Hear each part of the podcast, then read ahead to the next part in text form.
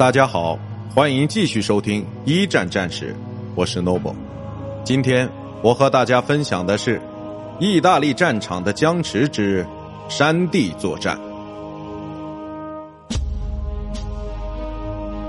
伊松佐地区的战斗结果常常能够左右整个意大利地区的战局，但奥国部队却似乎不信这个邪。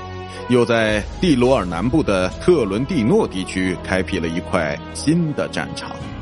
特伦蒂诺可以算是一个意大利语地区，于1915年被义军占领。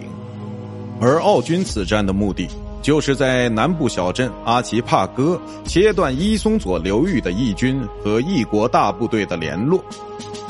在凡尔登战斗正酣的德军拒绝协助这次袭击，但。奥军总参谋长、陆军元帅康拉德·冯·霍兹多夫却依然坚持在春末发动进攻。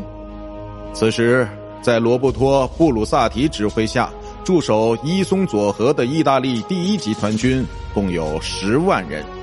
为了一击制胜，奥军特别安排了科夫斯·冯·科夫沙扎率领的奥国第三集团军。和维克托·丹尼尔·冯·克拉斯尼克的第十一集团军进行联合作战。这支联军不仅有人数四倍于义军的士兵，还有最新配备的两千门大炮，更有尤金大公担任总指挥。不过，实际掌权的行动指挥却是康拉德自己。